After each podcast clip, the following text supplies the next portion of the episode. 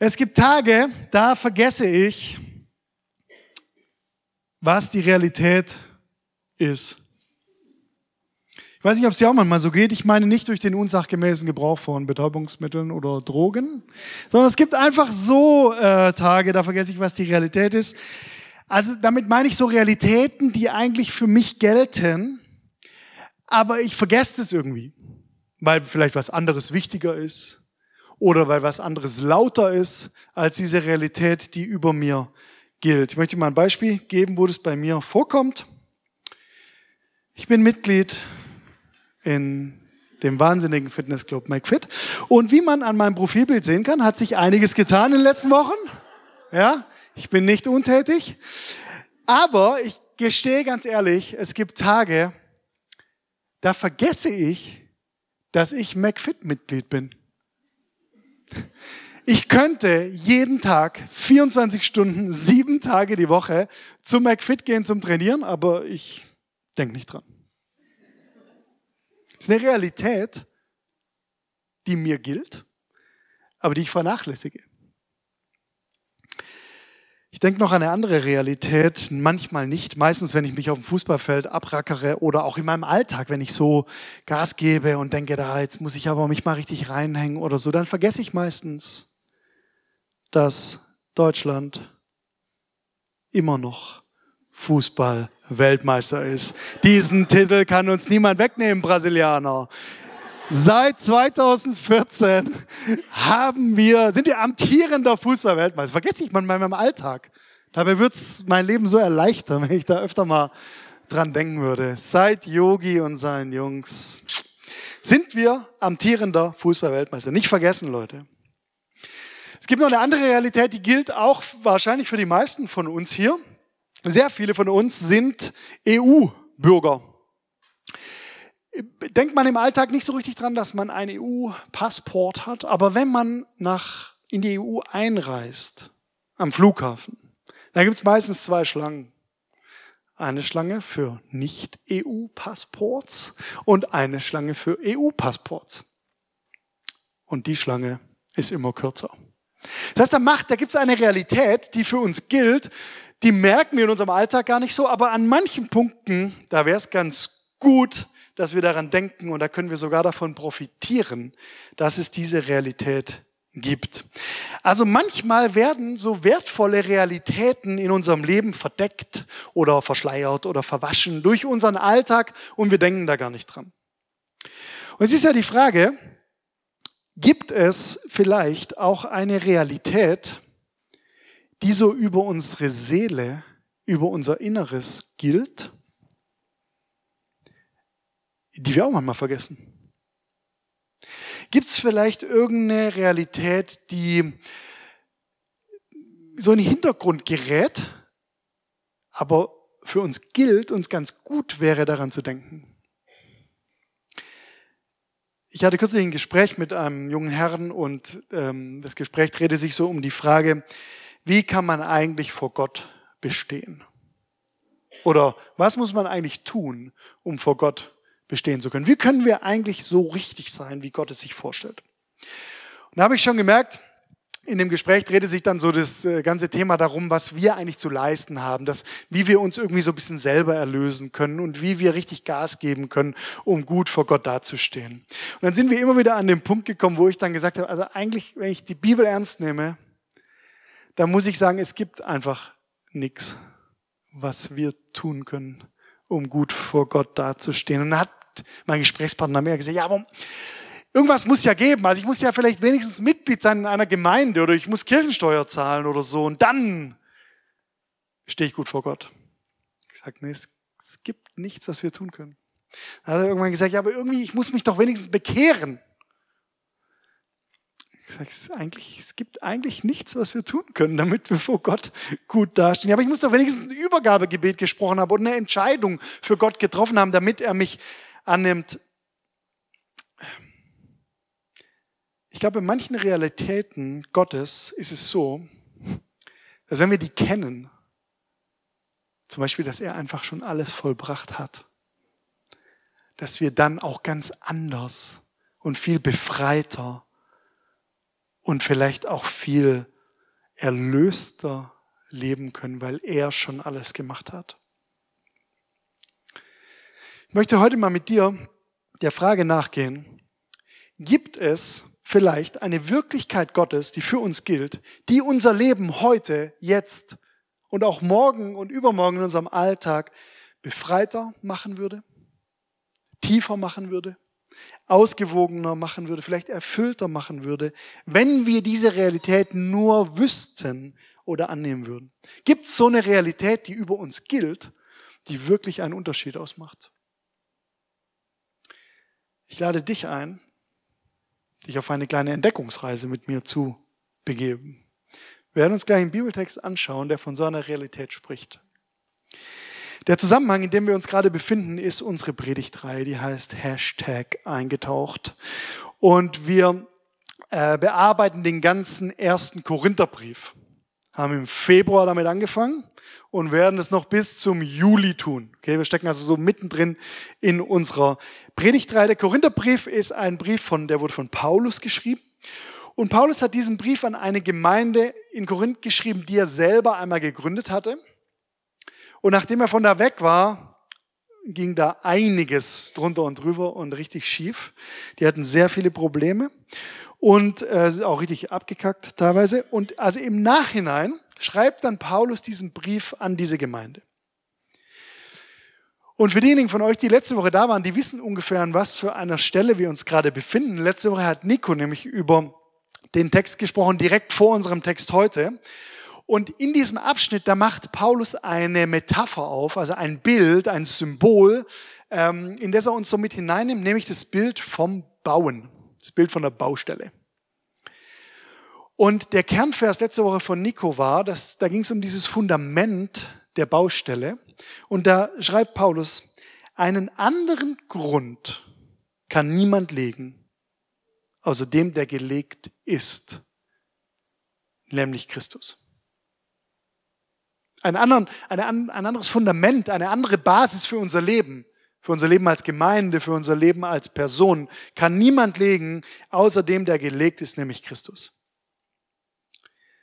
Und jetzt ist ja spannend. Wie geht es jetzt weiter? Jetzt wissen wir das schon mal über das Fundament und über die Basis. Und heute geht Paulus mit dir einen Schritt weiter. Schauen wir mal rein. Wer seine Bibel dabei hat, möge sie öffnen. Der Text wird nämlich nicht auf der Leinwand erscheinen. 1. Korintherbrief, drittes Kapitel, die Verse 12 bis 17. Da schreibt Paulus weiter.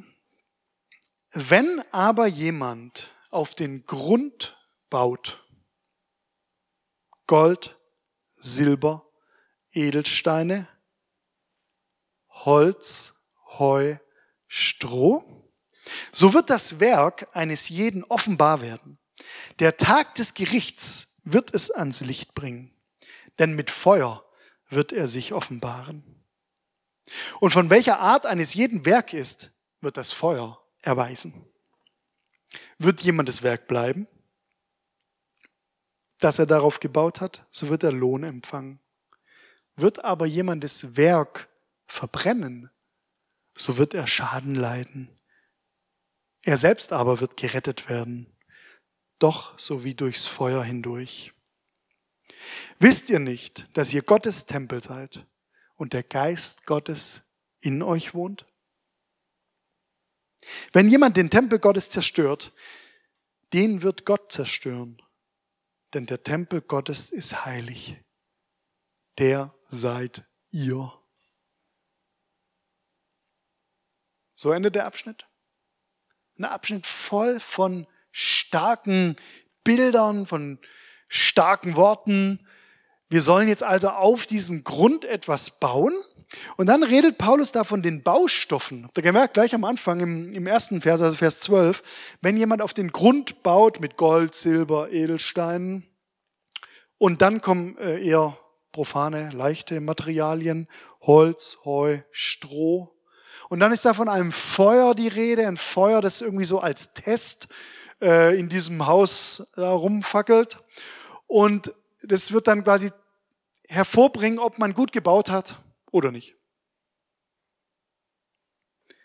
Paulus möchte hier sagen, es gibt eine Verantwortung, die wir haben. Der Grund ist schon gelegt, Christus. Und wie bauen wir jetzt darauf? Wie leben wir? Also als ich den Text gelesen habe, habe ich gedacht, das hört sich schon teilweise auch ein bisschen bedrohlich an. So, ja, kommt da so ein Feuer und dann zeigt es mal so richtig, ob dein Leben was taugt oder nicht. Die Stelle wird übrigens auch von unseren katholischen Geschwistern hauptsächlich dafür verwendet, um die, die Theologie des Fegefeuers äh, darauf zu gründen. Ja, also am Ende deines Lebens wirst du durch ein Feuer gehen und das Feuer wird dann zeigen, ähm, wie es mit deiner Ewigkeit aussieht. Heißt ja hier in Vers 15, wird aber jemandes Werk verbrennen, so wird er Schaden leiden.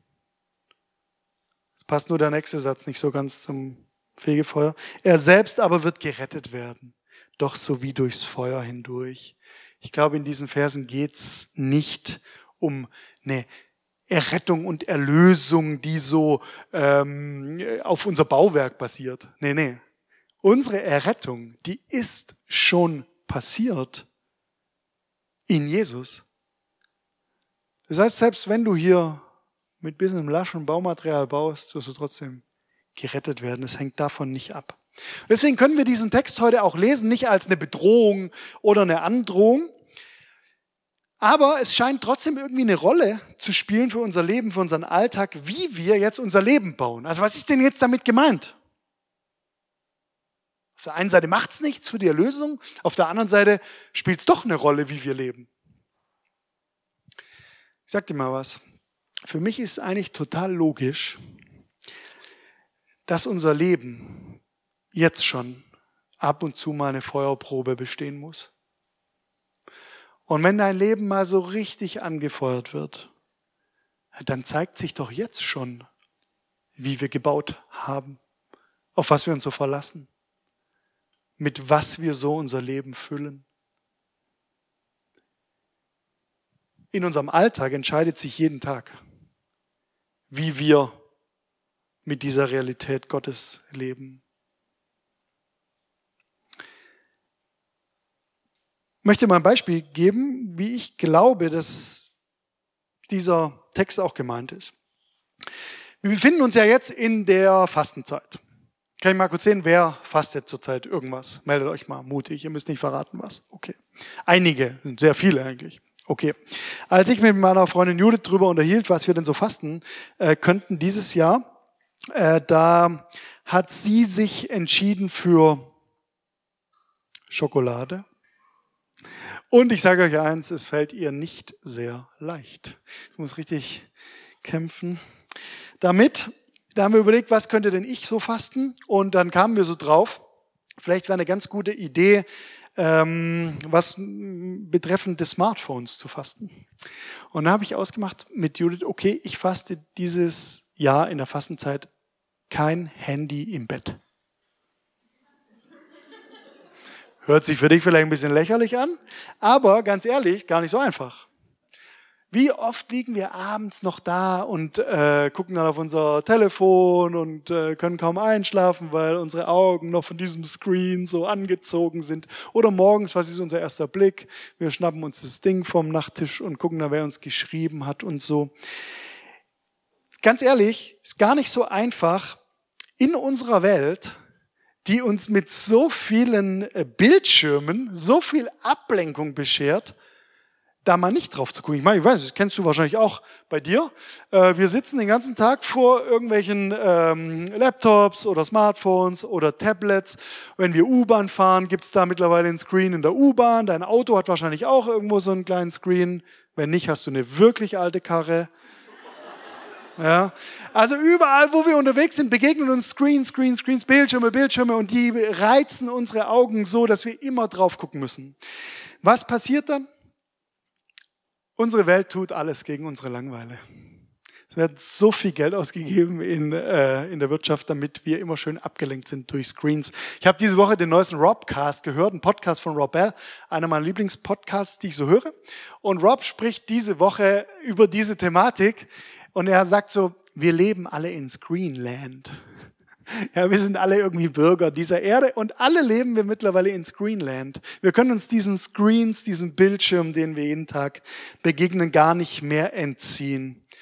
Und daran merken wir, unser Leben ist ganz schön angefochten oder ganz schön viele Optionen haben wir für unseren Blick. Wir haben so viele Baumöglichkeiten, wie wir unser Leben leben. Wir haben so viele Verhaltensmöglichkeiten, auf welche Screens wir gucken oder auf welche Screens wir nicht gucken. Ich glaube, sowas ist hier auch gemeint, wenn Paulus davon spricht, dass wir eine Verantwortung dafür haben, wie wir unser Leben bauen. Ich habe in diesen Tagen ein Zitat gelesen von William Arthur Ward, amerikanischer Autor des letzten Jahrhunderts. Der hat geschrieben, We can throw stones, complain about them, stumble on them, climb over them or build with them.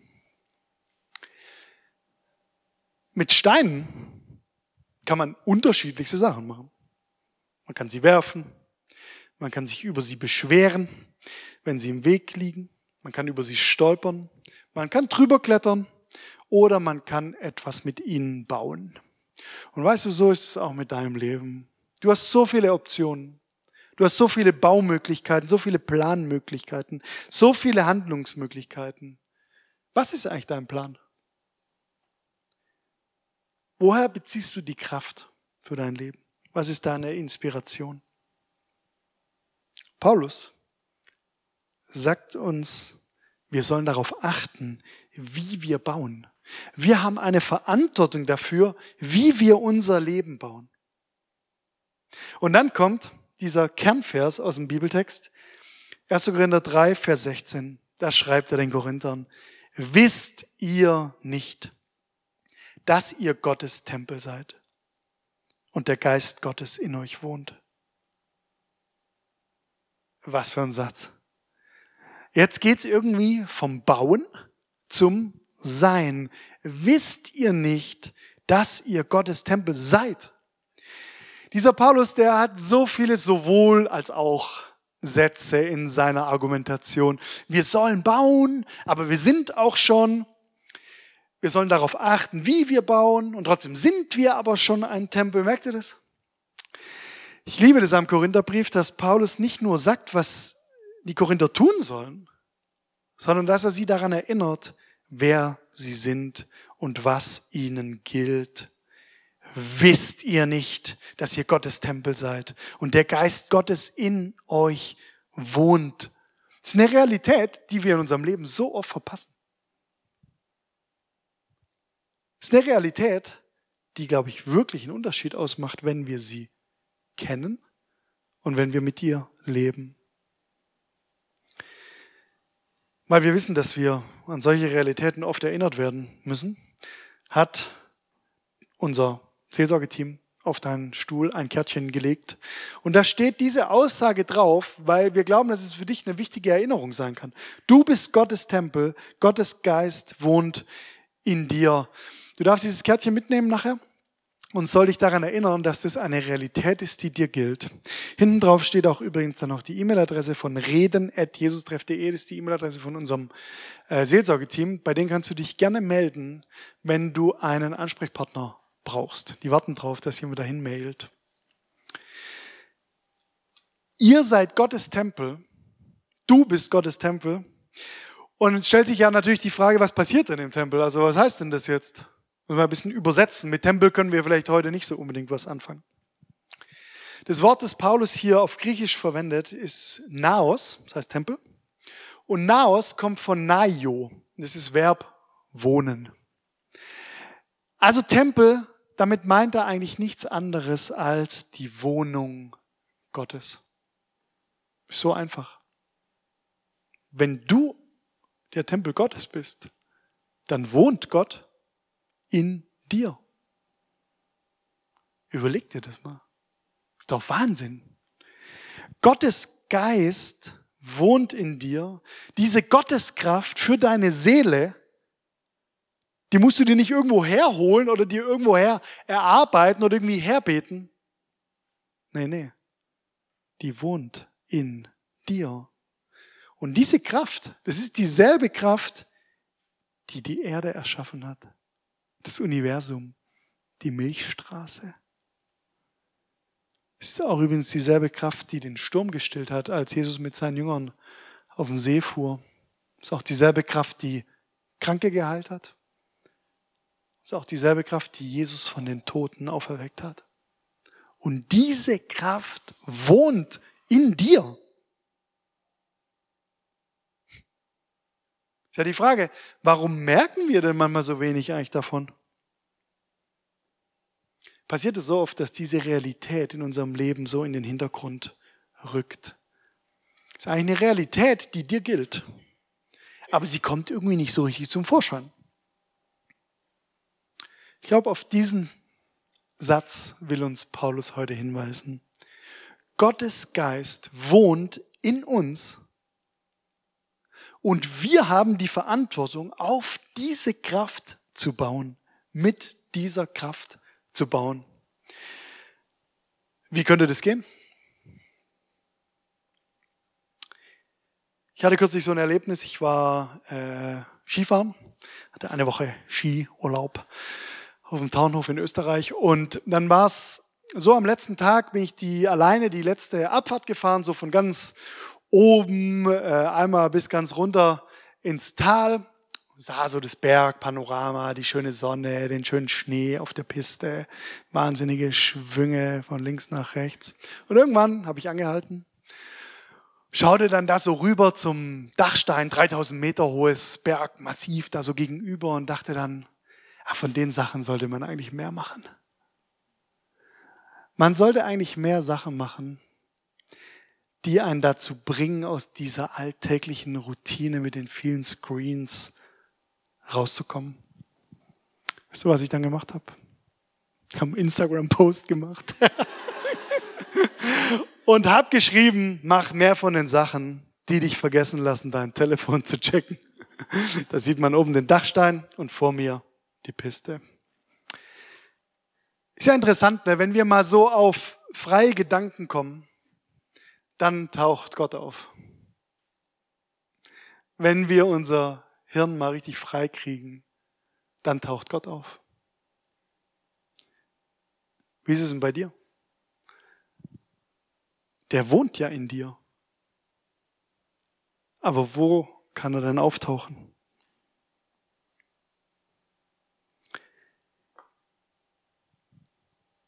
Wie könnte das in unserer Praxis aussehen, dass wir mit dieser Realität des Geistes Gottes leben? Wir werden es gleich hier heute in diesem Raum hier ausprobieren, wie das funktionieren könnte. Ich möchte dir die Gelegenheit geben, den Heiligen Geist, der in dir wohnt, zu hören, zu spüren und zu erleben. Ich weiß nicht, ob du das schon mal gemacht hast. So eine praktische Übung, so eine spirituelle Übung mit dem Heiligen Geist. Ich glaube, hier in unserer Gemeinde ist es eine ganz gute Möglichkeit, um das auszuprobieren. Wir brauchen immer wieder diese Zusammenkünfte hier, um uns daran zu erinnern, was sowieso in unserem Alltag gilt. Und ich lade dich heute ein, das mitzumachen. Wir werden es gleich konkret üben, denn diese Realität ist ja da und wir können uns für sie öffnen. Ich erkläre dir gleich, wie wir das ausprobieren. Ich schließe mit einem Zitat von Martin Luther, dessen Reformation wir in diesem Jahr ja 500-jährig feiern. Der hat geschrieben, der Heilige Geist schafft neuen Mut, dass der Mensch vor Gott fröhlich wird und die Liebe zu ihm gewinnt und den Leuten mit fröhlichem Gemüte dient. Wer könnte das nicht gebrauchen? Wer könnte diese Realität für sein Leben nicht gebrauchen? Amen.